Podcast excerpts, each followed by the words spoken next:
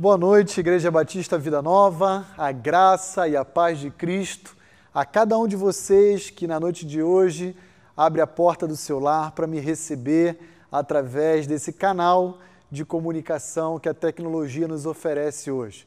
Boa noite a você também, querido amigo, querido irmão, que está nos acompanhando e que tem nos acompanhado também em nosso canal diariamente, através dos nossos devo devocionais, através da nossa escola bíblica dominical, através da programação infantil que o ministério da nossa igreja oferece a cada família, a cada criança, todos os domingos às 15 horas, através do jornal Vida Kids. É um prazer, é uma alegria estar podendo falar com você na noite de hoje, podendo especialmente olhar para a palavra de Deus e meditar nessa verdade de que o nosso Deus eterno, ele é um refúgio em meio ao caos. Eu queria fazer um pedido a cada um de vocês que tem crianças no seu lar, que nesse momento também querem participar conosco, peça a elas para fazerem um desenho, como nós temos feito a cada domingo. E peça, se possível, que elas desenhem então a igreja nova, novamente abrindo as suas portas. É nossa, essa é a nossa oração, esse é o nosso desejo de podermos recomeçar, mesmo que devagarzinho, aí em breve, a retomada das nossas reuniões presenciais, que nada pode substituir né, a presença física a comunhão de cada um dos irmãos aqui em nosso espaço. Então peça para seu filho, para sua filha, desenhar aí uma pintura bem bonita da igreja inteira alegre, porque pôde novamente se reencontrar aqui no nosso espaço e agradecendo a Deus então, porque o coronavírus está indo embora. Esse é o nosso desejo e nós já vamos começar a pintar esse cenário esperançoso de que o mais breve possível tudo isso ah, de fato aconteça. Ah, na noite de hoje eu queria continuar olhando para a palavra de Deus com você no livro de Naum, meditando nessa série intitulada Refúgio em Meio ao Caos e aprendendo a se abrigar em Deus diante de todas as aflições da vida. Ah, como eu tenho falado para a Igreja Batista Vida Nova já há algum tempo, eu me considero uma pessoa muito saudosista. Eu gosto de, sempre quando eu tenho meus tempos vagos, ficar me recordando de, da minha infância, de memórias ah, da minha adolescência e uma das, uh, uma das, um dos hobbies que eu mais tenho é de ficar lembrando um pouquinho de quando eu era criança e a criação que eu recebi dos meus pais. Eu brincava muito com o meu irmão, eu tenho um irmão mais velho do que eu, cinco anos de, de vida, e eu brincava muito com ele e por várias vezes eu sofria prejuízo, né? Porque ele sendo mais velho, ele aproveitava-se da condição superior a mim e, e me explorava um pouquinho mais, mas o fato é que a gente sempre implicava um com o outro. E certamente você também, que ah, não é filho único e já chegou à idade adulta, tem a sua história de vida para compartilhar. Né? Há momentos em que você brincava com a sua irmã, com seu irmão, ou você tomava emprestado sem que ele soubesse um brinquedo dele.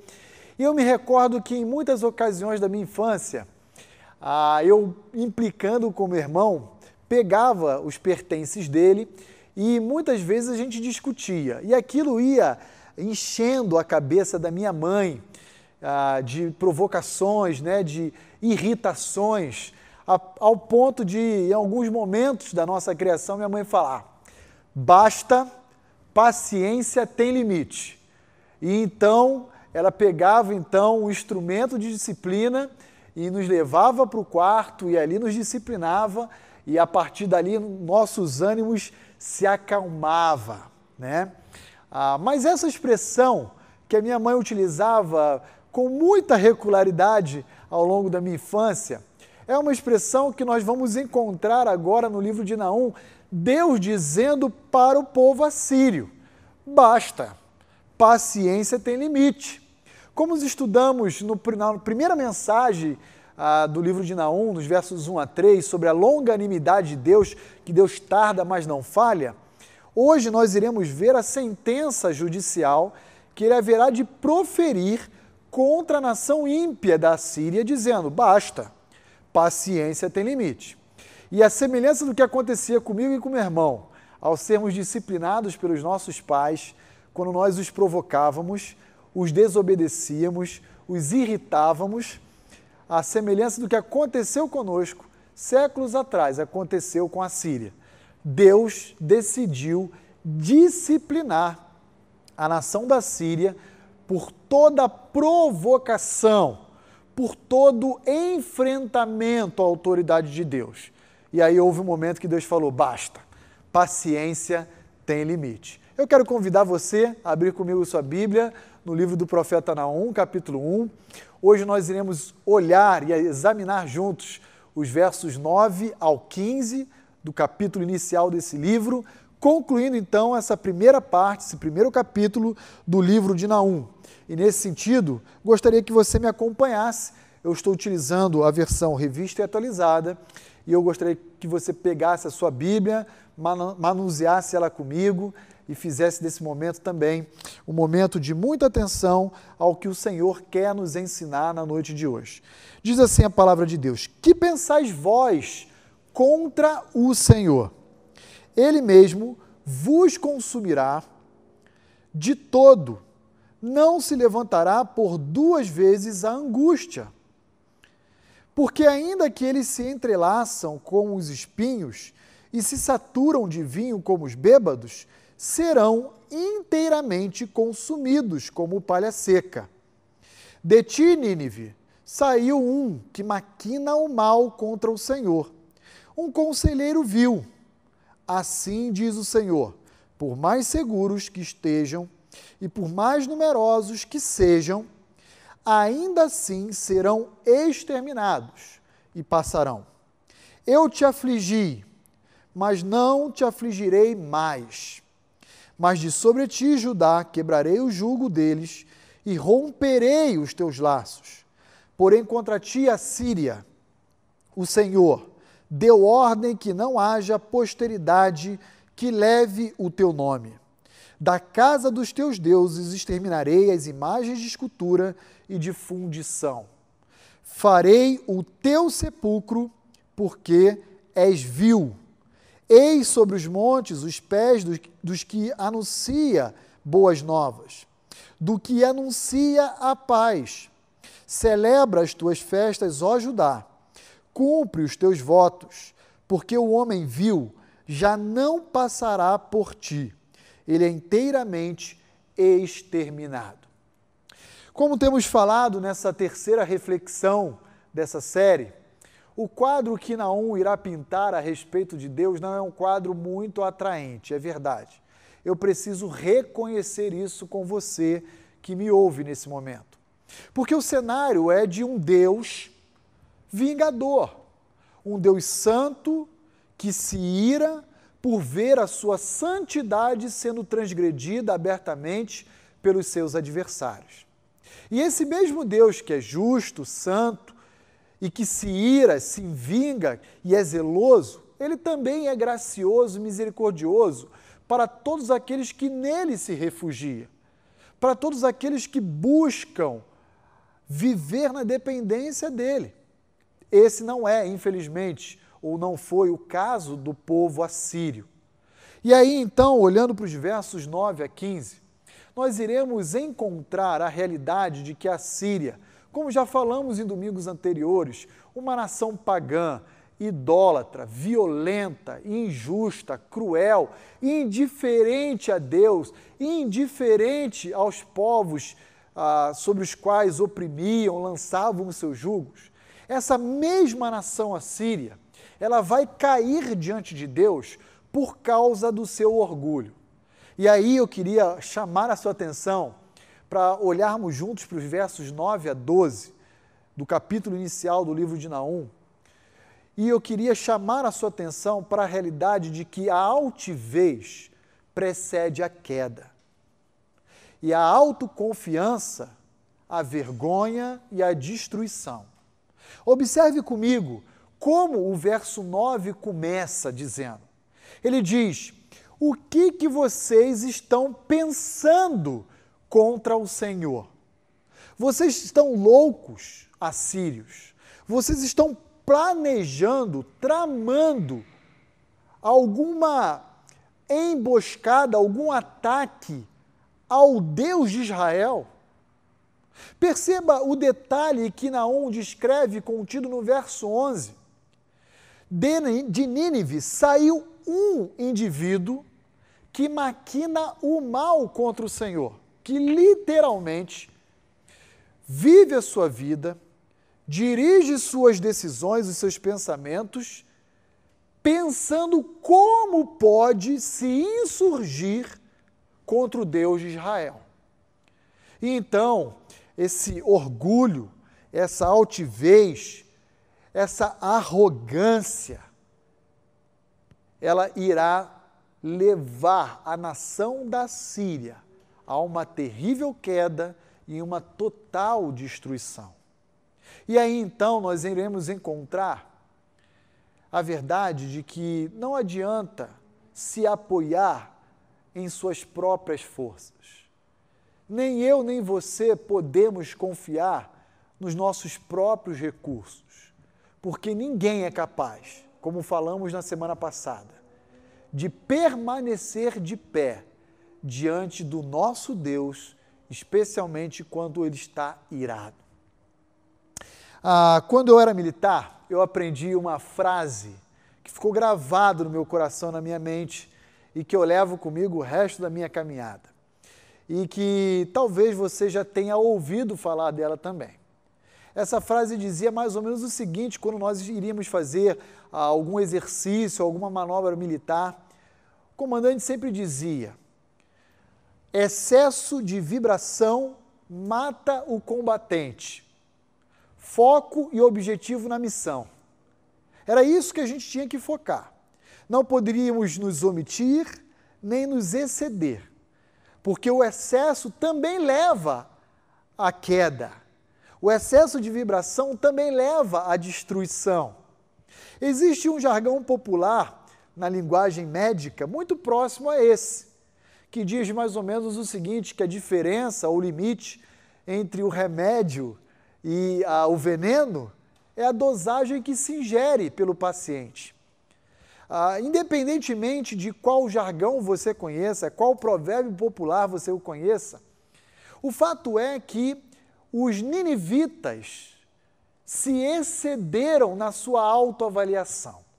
Eles achavam, como diz Sofonias 2,15, que a sua cidade estava segura, que o seu exército era numeroso e que a sua nação era singular.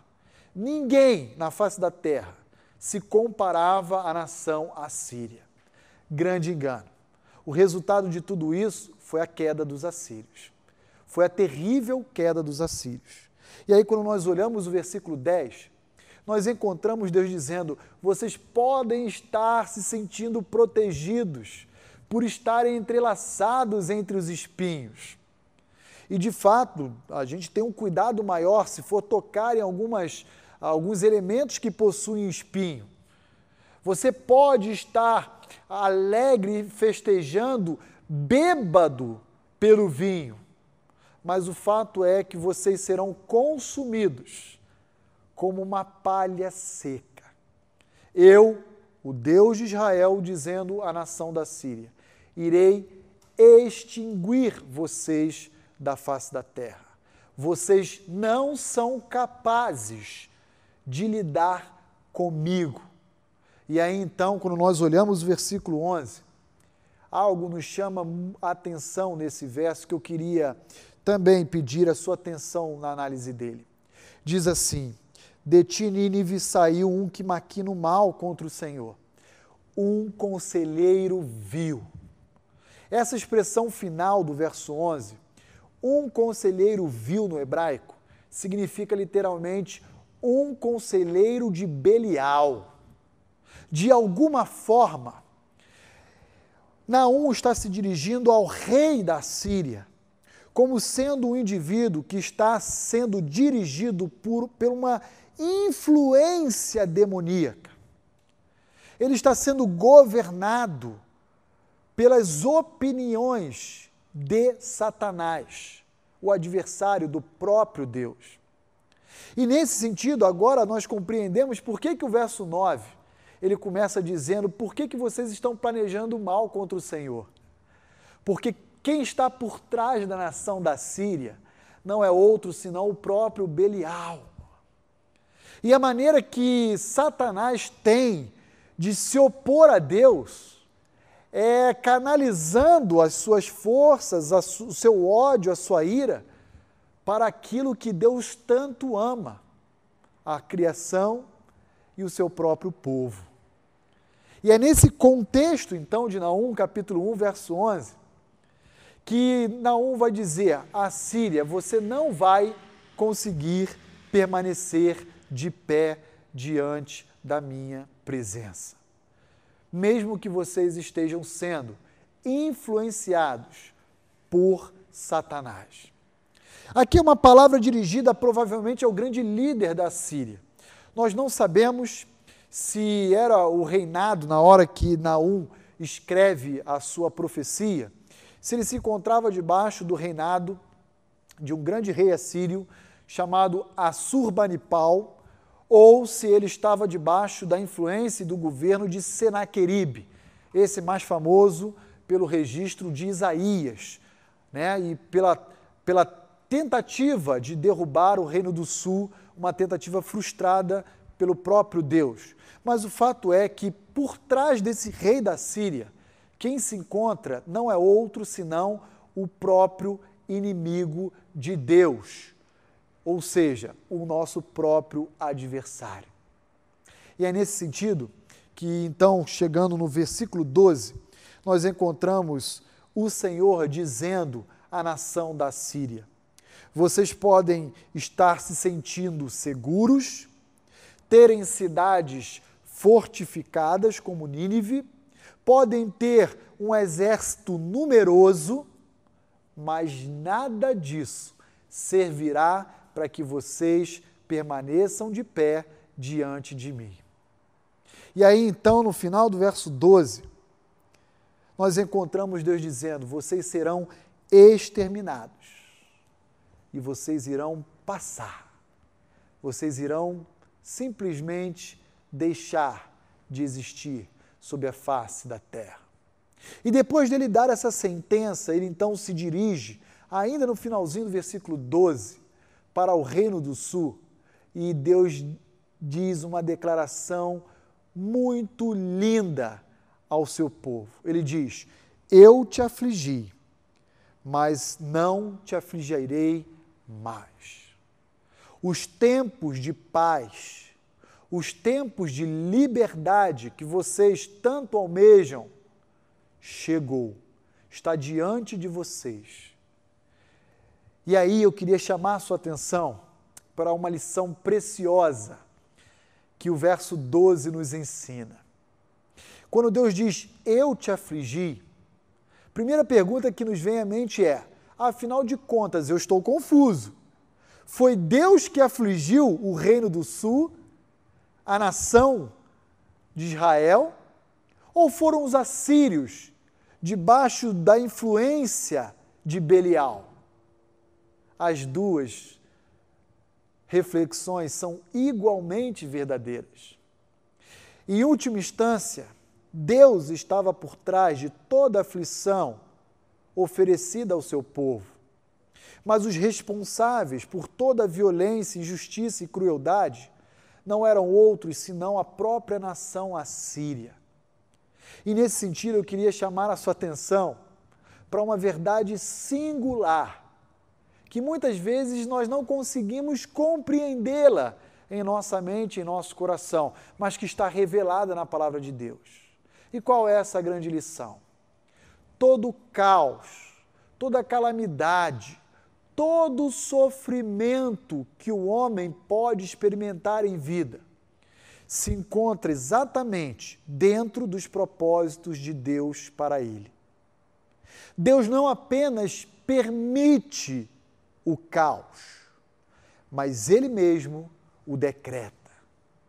Quando Deus fala, eu te afligi, Deus está dizendo, eu estou por trás da sua dor. E aí, uma grande verdade que a gente não pode ignorar é que dor, sofrimento, chegam até nós para nos ensinar. Ensinar mais a respeito da nossa finitude, da nossa pequeneza, mais a respeito da nossa necessidade e dependência de Deus, mais a respeito da grandiosidade, da soberania e da majestade de Deus. Como um dia Jó, em sua vida, disse que Deus nos oferece não apenas o bem, mas também o mal, assim também, cada um de nós precisamos reconhecer que por trás de todo o caos está Deus, se encontra Deus. E Deus não traz o caos, especialmente sobre a vida do seu povo, porque Ele tem prazer em ver o sofrimento do seu povo.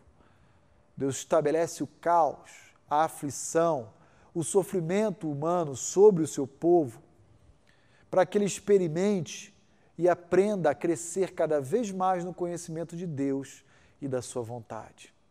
Deus tem várias formas didáticas de ensinar ao seu povo. A dor e o sofrimento é uma delas, não a única, mas é certamente uma delas. E nesse sentido, nós iremos continuar prosseguindo na leitura de Naum, capítulo 1, e eu queria chamar a sua atenção de uma forma muito especial, agora olhando comigo para os versos 13 e 14, ou perdão, 13 e 15 de Naum, capítulo 1, que diz assim: Mas de sobre ti, Judá, quebrarei o jugo deles e romperei os teus laços. E aí, pulando o verso 14, olhando para o 15, Naum continua dizendo: Eis sobre os montes os pés dos que anunciam boas novas, do que anuncia a paz, celebra as tuas festas, ó Judá, cumpre os teus votos, porque o homem vil já não passará por ti, ele é inteiramente exterminado. E nesse sentido, eu queria chamar a sua atenção para, olhando para os versos 13 e 15, reconhecer comigo que a dignidade de Israel, a dignidade do povo de Deus é restaurada por meio da ação punitiva de Deus sobre os seus inimigos. Olha que interessante, a partir daquela sentença judicial contida no final do verso 12, em que Deus diz: Olha, vocês serão exterminados, vocês irão passar. E Deus então se volta agora para o seu povo e diz: Eu já te afligi, mas não vou mais te afligir utilizando da Síria para cumprir o meu propósito. Agora Deus diz: Eu vou restabelecer a cada um de vocês, meu povo, a dignidade que cabe a cada um de vocês. Como? A palavra de Deus nos ensina no verso 13. Em primeiro lugar, quebrando o jugo e os laços que estavam escravizando o povo de Deus na mão dos ninivitas, dos assírios. Deus vai dizer: eu vou trazer novamente a liberdade a cada um de vocês. O meu povo, ele foi chamado para ser um povo livre. E querido irmão, querido amigo que me assiste, esse chamado à liberdade que Deus ofereceu ao Reino do Sul no século VII a.C., ele foi plenamente consumado na cruz do Calvário no primeiro século. Quando, de uma forma linda e ao mesmo tempo terrível, Deus quebrou todas as cadeias do pecado que existiam sobre nós.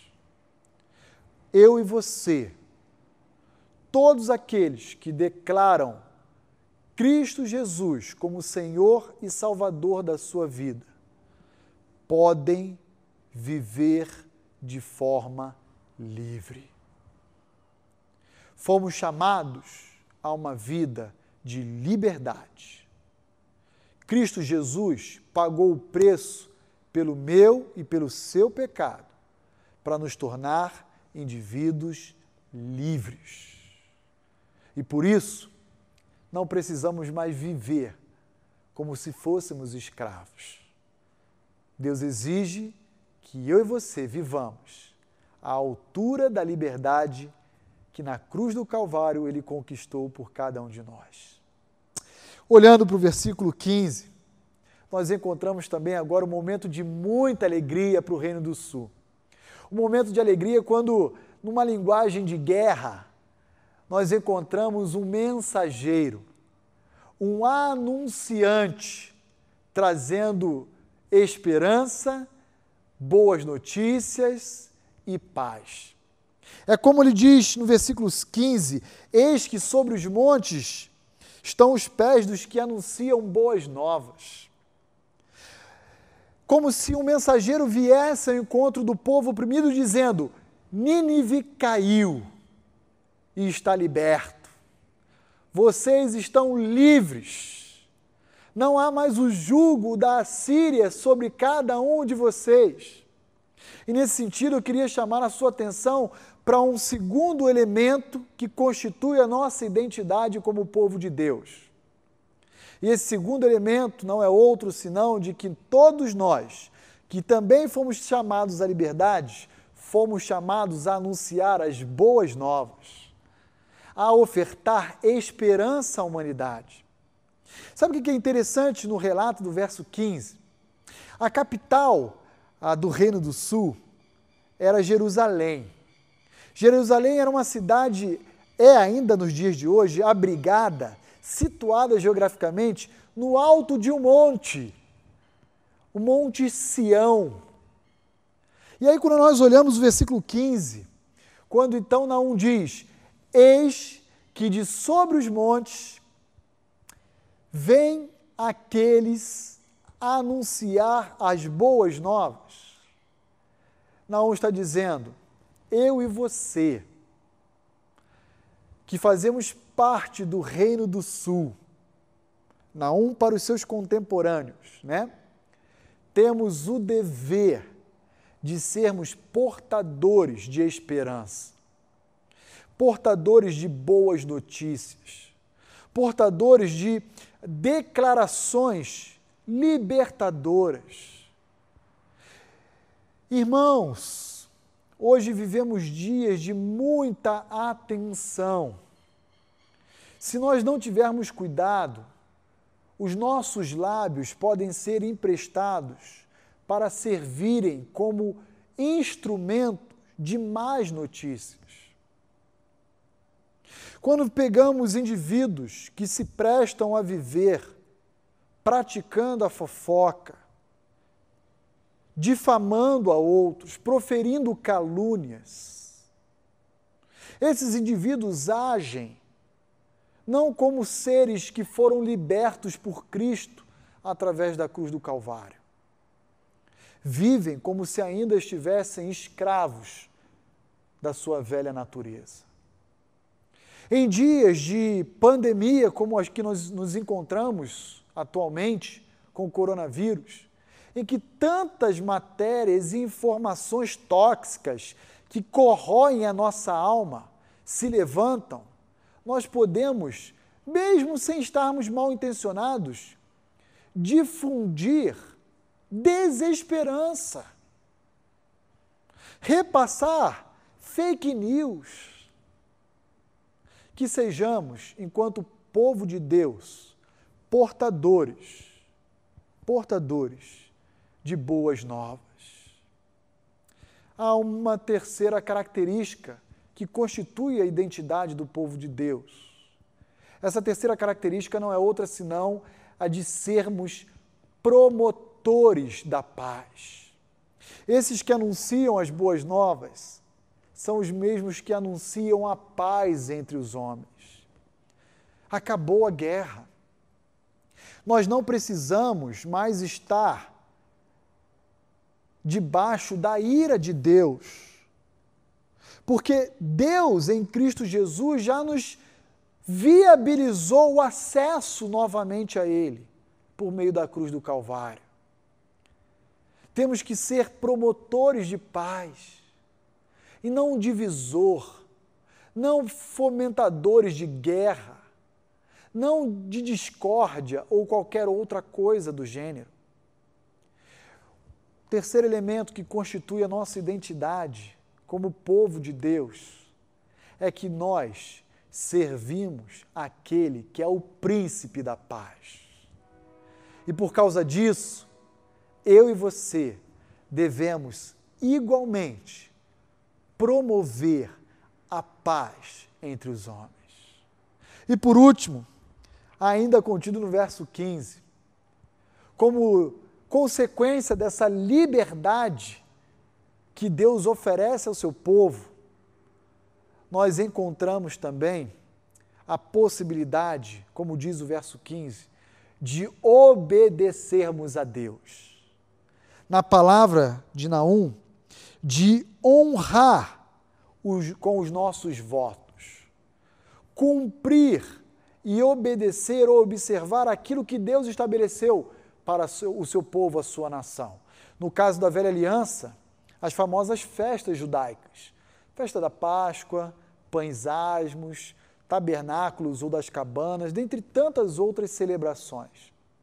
Mas o fato é que o povo de Deus também é considerado, é marcado pela sua alegria, pelo seu júbilo, pelo seu louvor a Deus, como expressão da sua obediência a Deus. Nós não obedecemos a Deus para obter da parte de Deus o seu favor nós obedecemos a Deus, porque já obtivemos da parte de Deus o seu favor. A liberdade que permite com que possamos ah, obedecer, depender dele, viver para ele. Isso faz toda a diferença. E nesse sentido, eu quero chamar a sua atenção para a sua identidade como servo do Altíssimo. Lembre-se, todos nós que entregamos a nossa vida a Cristo Jesus, somos livres, devemos ser portadores das boas novas, devemos ser promotores de paz e, em obediência e gratidão, nos alegrar e nos jubilar com o Deus que nos salvou. Quero caminhar para o final da nossa reflexão, olhando com você nesse momento o verso 14. Acompanhe comigo a leitura do verso 14 que diz o seguinte: Porém, contra ti, a Síria, o Senhor deu ordem que não haja posteridade que leve o teu nome. Da casa dos teus deuses exterminarei as imagens de escultura e de fundição. Farei o teu sepulcro, porque és vil. Terceira e última verdade contido no verso 14 é que o juízo de Deus contra os assírios, ele é irrevogado. E agora ele foi revelado à nação. Exatamente ah, como Deus planeja fazer. Como acabamos de ler o versículo 14, parece que o que Naum está dizendo é: acaba de ser publicado no Diário de Justiça a seguinte sentença: cumpra-se. E a partir desse momento, o que a, a nação da Síria irá experimentar é o rigor, a mão de Deus pesando sobre ele, sobre três frentes distintas. E olhe comigo o que, que Naum revela a respeito da Síria, no verso 14. Primeira frente que Deus vai punir a nação da Síria. Deus vai extinguir a memória daquela nação. Ele vai tirar da face da terra o nome assírio entre os homens. Não vai restar absolutamente ninguém, nenhum sobrevivente sequer daquele povo para perpetuar a sua memória.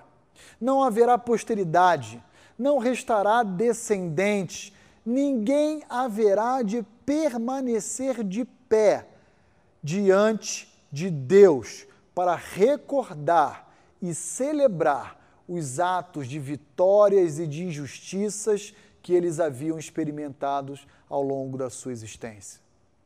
E isso de fato aconteceu. Até os dias de hoje não existe mais a nação assíria. Não existe um descendente da Síria.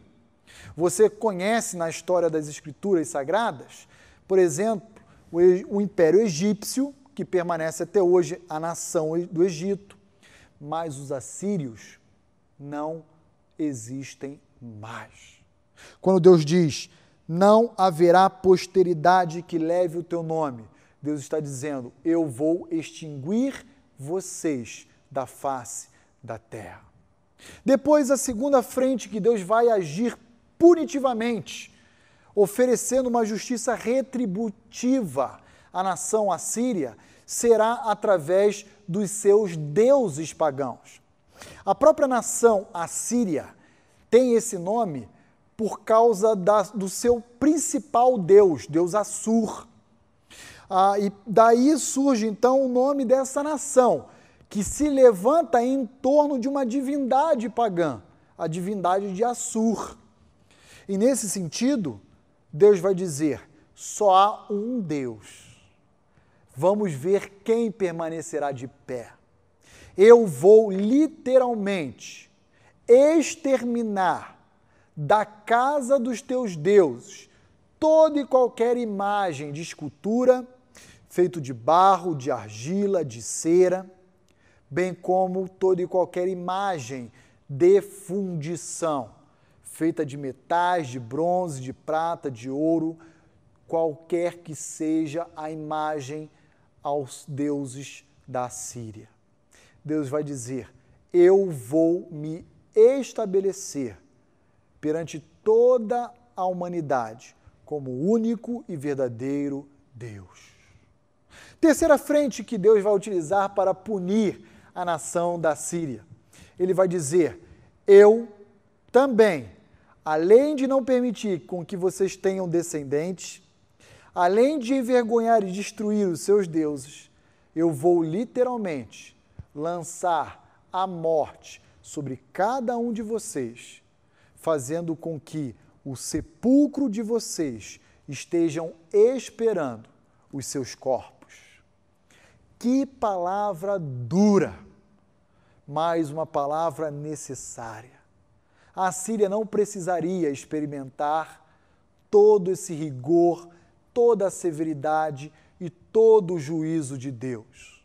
Mas pelo fato de, da Síria ter dado as costas a Deus e querer viver da forma como quis orientar as suas decisões, Deus então se impôs como soberano do universo para envergonhar e para fazer calar os seus adversários. Nesse sentido, triste reconhecermos o desfecho e o final de uma nação que aproximadamente um século atrás, por intermédio de Jonas, foi agraciada com a, a bênção de Deus, foi agraciado pela preservação, pela longanimidade de Deus, e que agora, praticamente 100 anos depois, iria experimentar um forte juízo por causa de toda rebeldia e obstinação. Querida igreja, querido amigo, querido irmão que me assiste, pecado é coisa séria. Nós não podemos brincar com o fogo. E a semelhança do que aconteceu com os assírios, Deus também, ao longo de Gênesis e Apocalipse, pesou inúmeras vezes a sua mão sobre todo aquele que fazia parte do seu povo, mas que em alguma medida endurecia o seu coração para a correção da sua palavra e da sua vontade. Que Deus tenha misericórdia das nossas vidas e que possamos, eu e você, sermos sempre ensináveis e humildes aos olhos do nosso Deus e do nosso Salvador.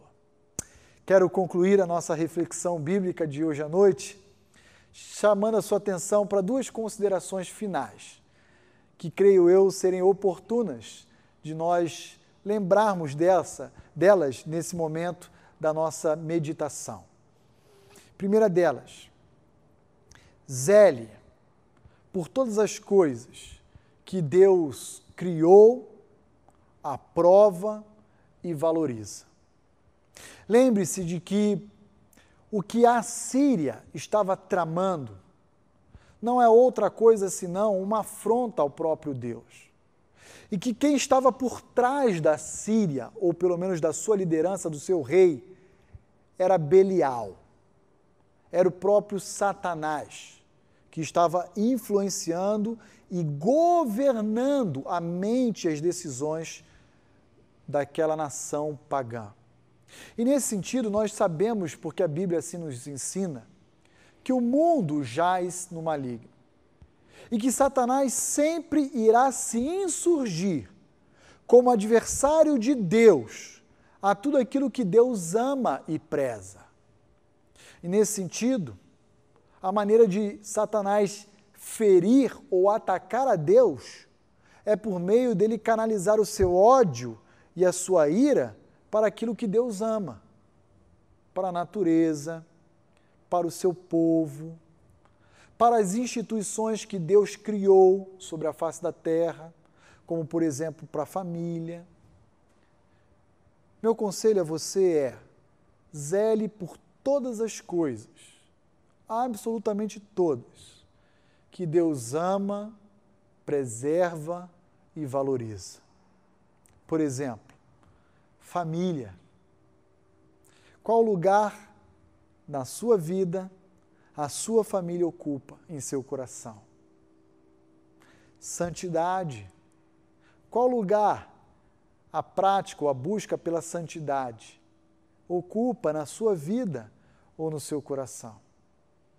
A sua igreja, a comunhão com os santos, entre tantos outros valores que Deus nos ensina na Sua palavra quais os lugares que todas essas coisas têm ocupado a sua mente e o seu coração. O meu convite a você é: zele por aquilo que Deus ama. Sabe por quê? Porque essas coisas são objetos de ódio e de toda a ira do inimigo de Deus, que indiretamente se torna também o nosso próprio inimigo. Segunda grande verdade. Viva e desfrute intensamente da sua nova identidade. Se Deus restaurou a dignidade do Reino do Sul a partir da ação punitiva dele sobre os assírios, trazendo ao seu povo novamente liberdade, tornando esse povo um povo portador de boas notícias, promotor da paz, um povo alegre e jubiloso, que eu e você também, que por meio da cruz de Cristo nos tornamos uma nova criatura, possamos viver intensamente a nossa nova identidade em Cristo Jesus. O problema não é a nossa nova identidade é insistir em querer continuar vivendo a velha natureza. E nesse sentido, a nossa luta tem que ser constante, para que o governo de Deus, por meio do Espírito Santo dele que habita em nós, controle, dirija em todos os momentos os nossos pensamentos, sentimentos e ações. E assim estaremos vivendo a nossa nova identidade em Cristo Jesus, que nos libertou do jugo do pecado e da condenação eterna. Quero encerrar esse tempo orando com você, agradecendo a Deus por essa palavra tão preciosa, palavra dura, mas não para nós, para os adversários de Deus, para os inimigos de Deus e para nós uma palavra de esperança, uma palavra que enche o nosso coração de alegria, porque sabemos que Deus faz distinção entre os maus, os perversos e aqueles que o temem. Vamos orar? Senhor, muito obrigado por todo o ensino da tua palavra que foi ofertado na noite de hoje às nossas mentes e aos nossos corações. Senhor, por favor, nos ajude sempre a nos apropriarmos de verdades tão importantes como as que aprendemos na noite de hoje. Verdades como a que fomos lembrados de que temos uma nova identidade em Cristo e que, portanto, devemos viver à altura dessa nova identidade. Igualmente, ó Deus, nós suplicamos que o Senhor nos ajude, ó Pai, a olharmos para toda forma ou expressão do mal, repudiando, nos distanciando, fazendo com que aquilo que te desagrada não venha a ser parceiro das nossas vidas. Senhor, por favor, eu peço que tudo o que foi apresentado, exposto, possa em alguma medida ser usado pelo Senhor para nossa edificação, para a glória do teu nome e para também como um convite à salvação daqueles que nos assistem e que ainda não depositaram a sua fé em Cristo Jesus. Por favor, Senhor, abençoe os nossos lares, as nossas famílias, a nossa igreja e nos concede uma semana ricamente abençoada na tua presença, em nome de Cristo Jesus. Amém e amém. Que Deus abençoe você que nos assiste, que você possa mais uma semana iniciar na presença desse Deus que é refúgio em meio ao, caos, em meio ao caos em quem podemos confiar e depositar toda a nossa esperança, certos de que nós iremos estar totalmente seguros em seus braços. Que Deus o abençoe.